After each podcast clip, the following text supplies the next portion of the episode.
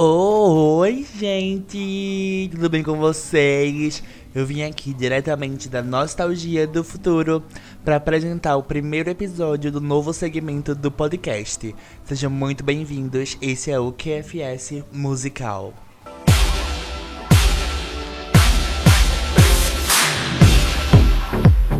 QFS Musical nada mais é do que uma nova vertente do podcast voltada pra gente falar sobre o mundo da música. Seja turnês, seja álbuns, sejam eras de música, seja, sei lá, qualquer coisa que a gente queira falar sobre música. E hoje eu tô aqui para falar com vocês sobre a nova turnê, a turnê né, do álbum Future Nostalgia da Dua Lipa, a Future Nostalgia Tour.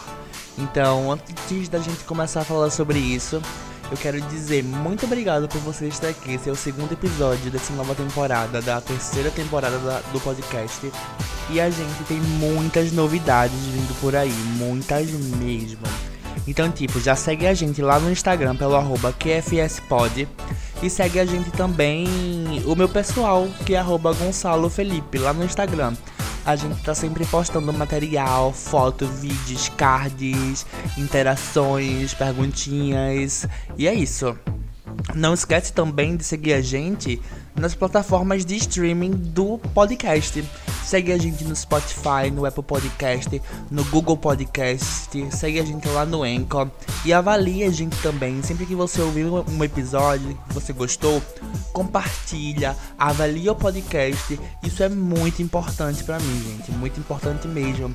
Isso é um trabalho que eu faço com tanto amor e eu espero que vocês estejam gostando. Então, tipo, é isso, né? Esses foram os avisos e vamos logo para a nostalgia do futuro. O Future Nostalgia é um álbum da Dua Lipa, ele foi lançado em 2020. Então, tipo, tem praticamente quase dois anos.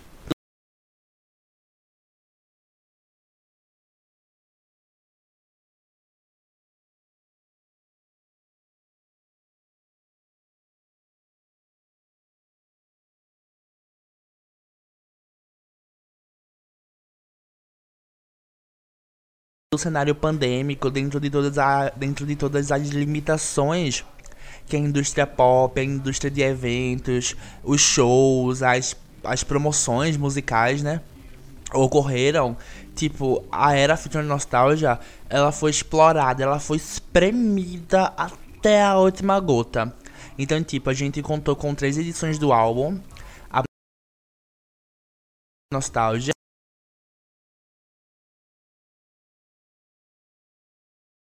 E a terceira que é Future Nostalgia The Moonlight Edition.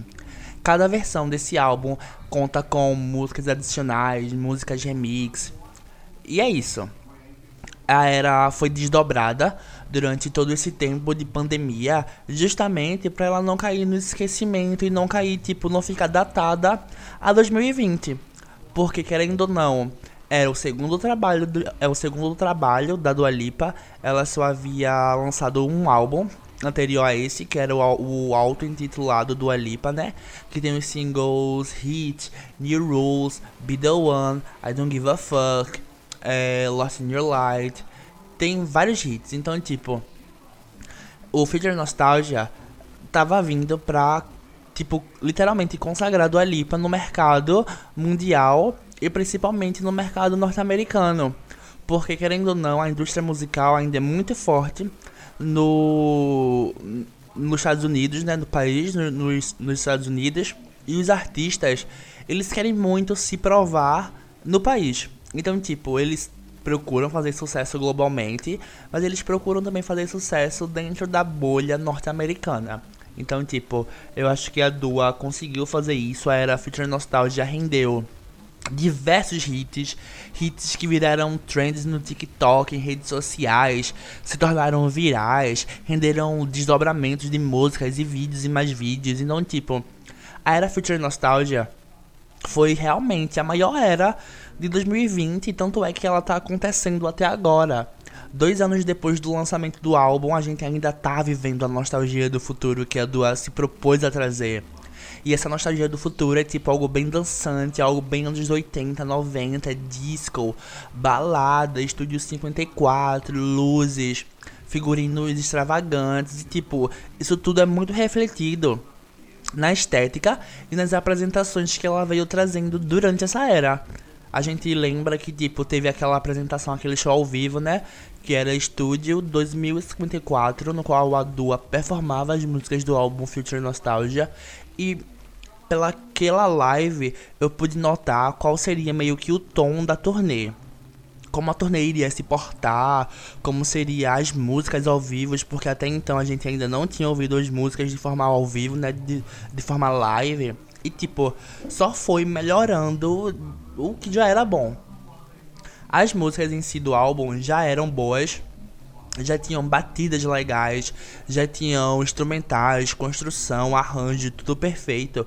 E elas de forma ao vivo se tornaram ainda mais legais. Eu acho que essa presença humanizada de tipo de batidas, sonoridades, cordas, improviso ao vivo ajuda bastante nesse complemento da música. Então, tipo, isso é um adicional que ajudou a Era a não cair no esquecimento e a não cair nesse lugar, tipo, uh, chato, boring. Então, tipo, realmente acho que isso foi um dos fatores de, tipo, da Era ainda tá tão forte.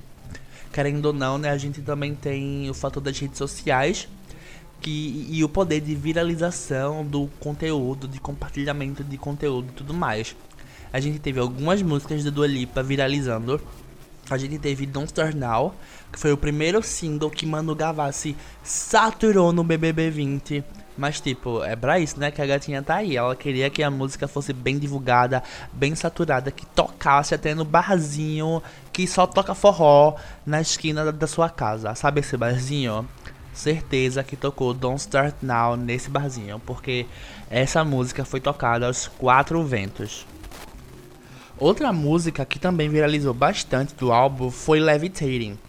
Levitating que tá bombando até aí, que se envolveu em algumas polêmicas e tudo mais. Mas ela se tornou bastante viral lá no TikTok. Tanto é que ganhou um vídeo patrocinado pelo TikTok. E teve a presença do, em um remix com a Madonna e com a Missy Elliott. E futuramente ganhou outro remix com o da Baby. É aí que vem as polêmicas, a polêmica da música. Levitating poderia dizer que foi um dos carros-chefes do álbum Future Nostalgia. E, tipo, gerou um impacto e uma visibilidade tão grande pra Dua que é um dos grandes hits, tipo, de, de 2020 até 2022. Ainda toca, ainda é fresh, ainda o pessoal dança, tem dancinha, coreografia, whatever. Então, tipo, com os posicionamentos totalmente close errados do da Baby, é, posicionamentos sorofóbicos, que eu, nem sei se falei certo, né? Mas sorofóbicos, homofóbicos, preconceituosos, intolerantes. Então, tipo, Dua tava se vendo numa situação que, tipo, ela promovia a música, ou ela decidia retirar toda a música, todo o engajamento que já havia sido gerado em cima da música das plataformas digitais. E foi esse o caminho que ela optou do uh, e tipo isso é muito importante para ela como artista e porque a maioria do público dela faz parte da bolha LGBTQIA+, faz parte dessa comunidade que procura mais entender as coisas, pesquisar as coisas, aceitar as coisas. Assim, gente inteligente. Não é gente que tem esses comentários horríveis e idiotas e medíocres sobre condições de pessoas, sobre sexualidade de pessoas, sobre, enfim, sobre a vida de outras pessoas. Então, tipo, eu acho que foi bem doloroso para ela é ver que um dos seus grandes hits, algo que ela trabalhou tanto para que desse certo, tivesse um fim como teve. Mas eu achei ela de pulso muito forte em bater o martelo. Vou fazer isso, fazer, retirar. Ela não foi indicada ao Grammy como um dos melhores hits é, do ano justamente para não dar vitória a um cara totalmente close errado. Então, tipo, é isso. É, eu vou falar aqui para vocês a tracklist completa do álbum Future Nostalgia The Moonlight Edition, porque essa é a versão mais completa de todas. Eu vou desconsiderar os remix, porque, né, oh, remix quase ninguém ouve. Então vamos lá. O álbum começa com a música título, né, Future Nostalgia. Depois ela passa para Don't Start Now, depois ela passa para Cool, depois ela passa pra Physical, que foi um dos grandes hits também. Aí vem Levitating, Pretty Please, Hallucinating, Love Again, Break My Heart, Good and Bad, Buzz Will Be Boys e Fever. Terminando em Boys, Buzz Will Be, Buzz Will Be, Boys. Terminando nessa, essa é a versão normal do álbum. Aí depois já vem algumas faixas adicionais que foram inclusas no Clube Future Nostalgia, que é Fever. Que é uma parceria da Dua com a Angeline. Não sei nem se eu falei o nome da gata certo, né? Mas é isso. E nessa versão Moonlight chegou algumas músicas novas. Que foi We're Good. Aí vem a parceria da Dua com a Miley, que entrou que é do álbum da Miley, né? Do Plastic Heart, Prisoner. Vem também If It Ain't Me, que é uma música originalmente gravada com a Normani, mas aqui foi descartada a parceria da sua Dua.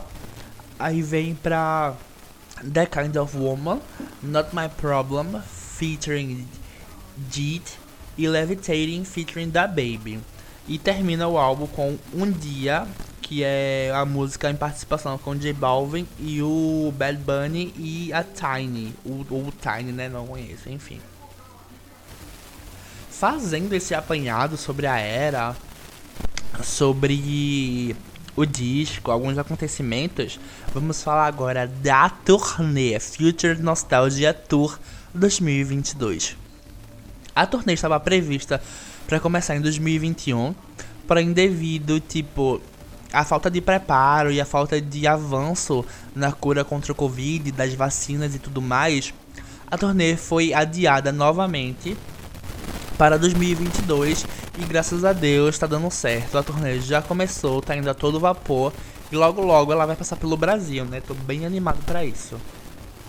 A turnê, como toda outra, ela conta uma história, é meio que uma narrativa, algo voltado, tipo, a uma linearidade de entendimento, de história, que, para minha surpresa, vai totalmente diferente do estúdio 2054 para mim, eu acho que o estúdio seria a turnê como seria tinha sido planejada naquele momento.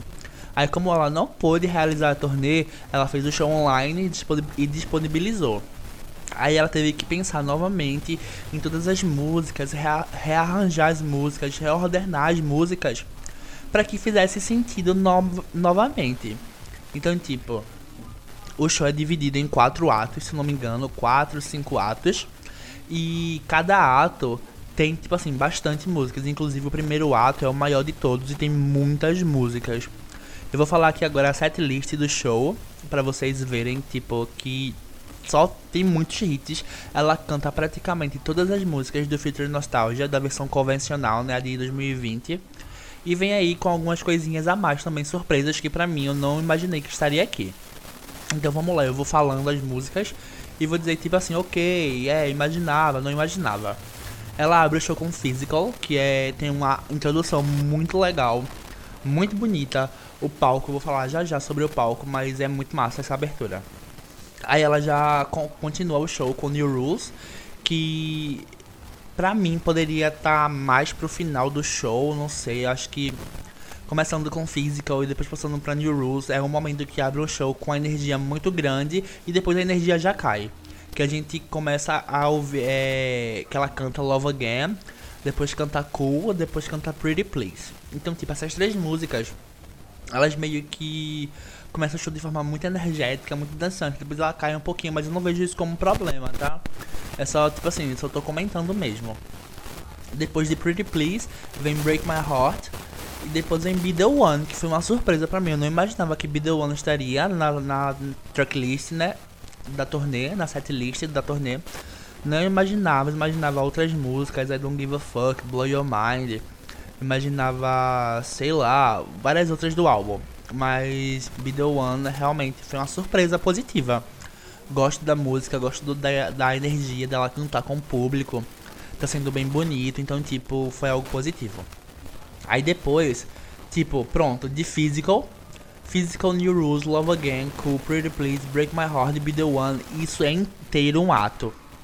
Aí depois a gente tem uma introdução e ela começa a cantar We're Good, depois vem Good and Bad, depois vem Fever e Buzz Will Be Boys. Esse é outro ato, que é um ato mais intimista, mais calminho, tem introduções mais, é, bem, bem claras, assim, é bem celestial, é bem angelical, é, é bem legal. Aí depois vem o medley do Club Feature Nostalgia, que tipo é o momento que ela vai trocar de roupa, né? Que a gatinha precisa trocar de roupa. Vamos falar sobre isso também. Aí tem esse medley do Club Future Nostalgia que emenda com Boys Ruby Boys. Então, tipo, final de Boys Ruby Boys, aí já começa o medley do Club Future Nostalgia que eu achei muito bem amarrado. Parabéns equipe da Dua. E é isso. Depois desse medley vem a parte tipo assim, club, boate, danceteria, um termo bem antiguinho, mas vem esse, esse segmento que ela canta One Kiss, Electricity e Hallucinate e termina o ato, o act, com Cold Heart. Então, tipo, One Kiss eu imaginava que estaria aqui. Electricity, eu não imaginava que estaria na, na setlist. Hallucinate, óbvio, a minha favorita do álbum. E Cold Heart, eu não imaginava que estaria aqui também. Cold Heart é um remix que ela fez com Elton John recentemente. E ele tá ganhando bastante destaque nos charts, tipo canadense, da Oceania e tudo mais. Infelizmente, acho que no chart americano tá tendo um destaque, mas não é tão grande assim. Mas enfim, né? É sempre bom ela estar em destaque em algum lugar porque vai reforçar a imagem dela como artista, como cantora e tudo mais. Logo depois a gente vem pro ato final, que ela canta Levitating, Future Nostalgia e Don't Start Now. Esse é o último ato que eu acho que encerra bem a turnê. Eu acho que encerra bem, encerra tipo com a assinatura, né, da tour, os três grandes hits da tour, é, Levitating, Future Nostalgia e Don't Start Now. Talvez New Rules estivesse aqui pro final também seria legal. Mas esse é a setlist do show. Eu gosto da setlist do show. E vamos agora falar sobre o palco. O palco da Dua, pelo que eu percebi, foi modificado duas vezes. A primeira vez que eu vi, ele era muito similar ao palco do Brit Awards, que ela apresentou o medley do Future Nostalgia. Era muito parecido, até o mapa que eu vi assim, eu me senti familiarizado por já ter visto aquele palco no Brits. Aí eu acho que como a turnê foi adiada novamente, ela teve que repensar, ou então ela teve tempo para melhorar toda a estrutura que ela queria trazer, que, era, que, que ela queria entregar para os fãs. Então, tipo, agora o palco continua em triângulo, porém ele tem uma passarela enorme e mais um quadrado na ponta. Um quadrado, tipo assim, torto, né? Aí fica formando um triângulo também. É, o palco são, é, ele é elevado, são três níveis, o nível, o nível bem alto, que tem que tá junto ao painel de LED, que é em formato de meia lua. Ele é tipo um círculo pela metade, né? Meia lua, sei lá. E as luzes é tudo planejado para encaixar nesse cenário. Todos os backdrops, que são aqueles vídeos que fica passando enquanto ela canta, é pensado para encaixar nesse tipo de telão, no tipo de formato do palco, tudo mais, luzes. É muito legal. Além disso, dessa estrutura de palco, a gente já conta com elevadores, né? Que é tipo é de praxe hoje em dia. Show pop tem que ter elevador, tem que ter, sei lá, fogos, tem que ter explosão, tem que ter luzes que deixam você alucinado. Isso é um show pop de qualidade. Além do dos vocais, né? Porque tipo, um show é uma experiência audiovisual. Você vai para ouvir o artista cantar, mas você também vai para ver ele entregar uma performance, entregar dança. E essa dança precisa estar tá alinhada tipo a tudo, aos telões, às luzes, aos dançarinos, à banda, porque é uma unidade. Nada vai funcionar separadamente. Eu acho que a Dua, tipo, ela evoluiu bastante nessa questão de unidade de palco, de presença de palco. Tanto é que eu tava vendo os vídeos comparando a, a dancinha dela, né, de lapiseira, de lápis e ela também faz essa dancinha para encerrar o show quando ela vai cantar Don't Start Now e tipo, ela tá milhões, gente. A gata, viu? A gatinha está abalando tudo. Vai lá doar. E é isso. A gente tem também estrutura em cima do palco que interage com ela enquanto ela canta. Enquanto ela canta Break My Heart, descem várias bolinhas que tipo formam luz, assim, formam luzes em cima da cabeça dela que vai interagindo enquanto ela canta. Em We're Good tem uma lagosta gigante no palco interagindo com ela também. Em Levitating ela fica literalmente levitando por uma plataforma meio, meio disco, meio de metal assim, meio old. É bem, é bem legal. Quando ela vai cantar o medley de músicas eletrônicas, né? One Kiss, Electricity, essa estrutura de metal fica bem baixinha, fica quase um teto de boate. Então, tipo, é tudo bem pensado mesmo para que case com a estrutura do álbum, case com a estrutura, a ideia visual que ela tentou trazer e tudo mais. E pra mim tá bem coeso a turnê. O único ponto que peca pra mim na turnê é a questão de figurinos ela só troca de roupa, ok, quatro vezes durante o show e ela poderia trocar muito mais. E não trocar por, ca por capricho, mas trocar de figurino para que os figurinos combinassem mais com as músicas e tudo mais, fizesse melhor sentido. Tipo, ela passa quase 30 minutos no palco com a mesma roupa que pra mim ela poderia ter trocado no mínimo uma vez. Ela deveria cantar as quatro, primeira, as quatro primeiras músicas, não sei, as três primeiras e trocar de figurino para um figurino não tão complicado também. As roupas são bem simples da turnê. São tipo, são bodysuits que pegam, sei lá, do seio até os pés, ou então tem um maiô, tem um body da Versace, que é o que é pro segmento que ela canta as músicas mais lentas, Fever, We're Good, Boys Baby Boys, então tipo, e depois a gente tem meio que um bolerozinho, a gente tem uma legging rosinha, uma hot paint, uma, uma jaquetinha da Puma, porque a gatinha tinha que explorar a parceria dela, né, com a Puma, a Dua, a Dua é garota propaganda da Puma, a Dua tem uma coleção de sapatos e de peças, de roupas com a Puma, então tipo, depois que eu fui perceber, fui prestar atenção na logo do, do da jaquetinha dela e vi que era da Puma, eu notei que fazia total sentido ela usar aquilo. De princípio eu não tinha gostado porque achei um look simples demais para um segmento que é muito energético, tá ligado? Então é isso. E pra mim a melhor roupa mais linda de todas é a última. É, a Dua já vem usando, tipo assim, macacões da Mugler há um tempinho. A Miley já usou macacões da, da Mugler alguns artistas vêm usando peças da peças da Mugler, até a GK aqui do Brasil usou uma peça da Mugler na sua tão famosa farofa da GK. Então, tipo, a Dua já usou também um bodysuit da Mugler no seu show na Estúdio 2054.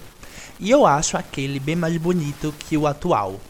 Porém, eu também acho o atual bonito. Tipo, não é que é mais bonito e esse é mais feinho, é que o do estúdio, ele é muito mais bem trabalhado. Ele tem bem mais transparência, tem bem mais cristais, assim, é visualmente muito atrativo, é, é muito lindo. E esse, tipo, ele é bonito também. Ele aposta muito em microcristais, o que dá aquele efeito de tipo de dela tá com várias estrelas no corpo, aí quando a luz bate, reflete e tudo mais.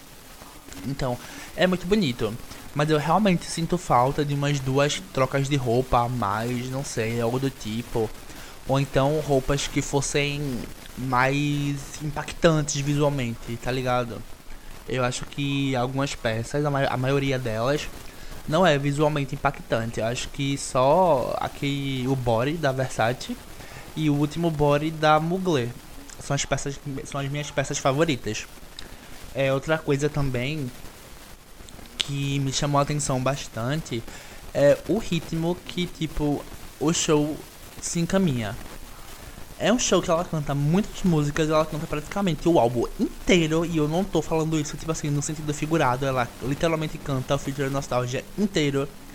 Canta algumas músicas de outro, do, do primeiro álbum, canta algumas músicas fora da discografia dela original.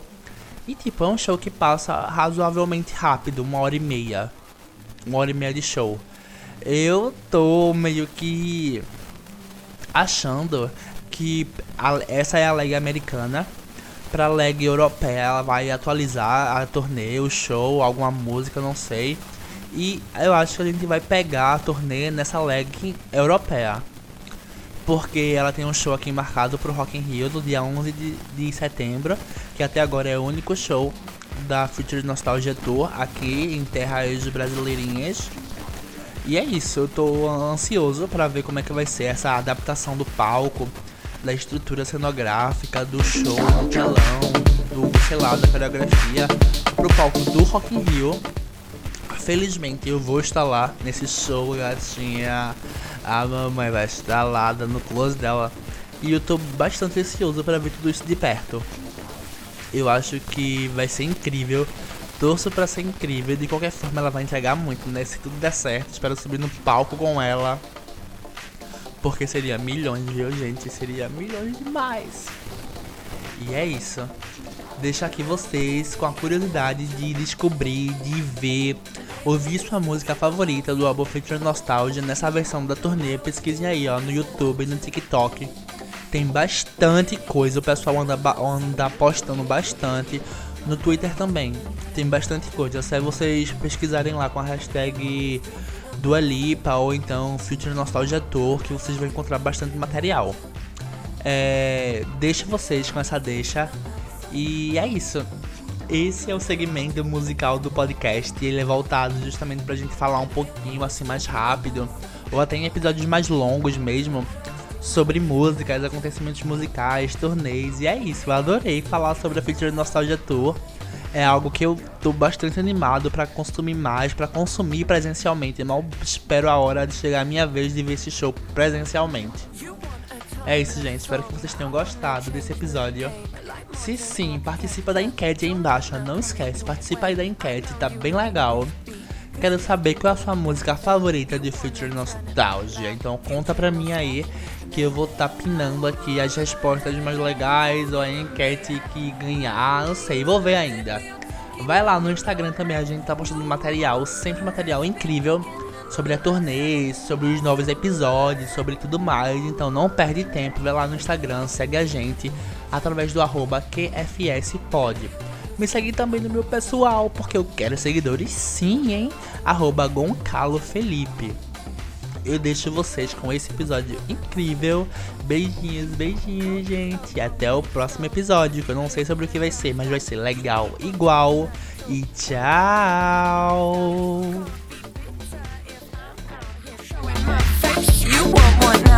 like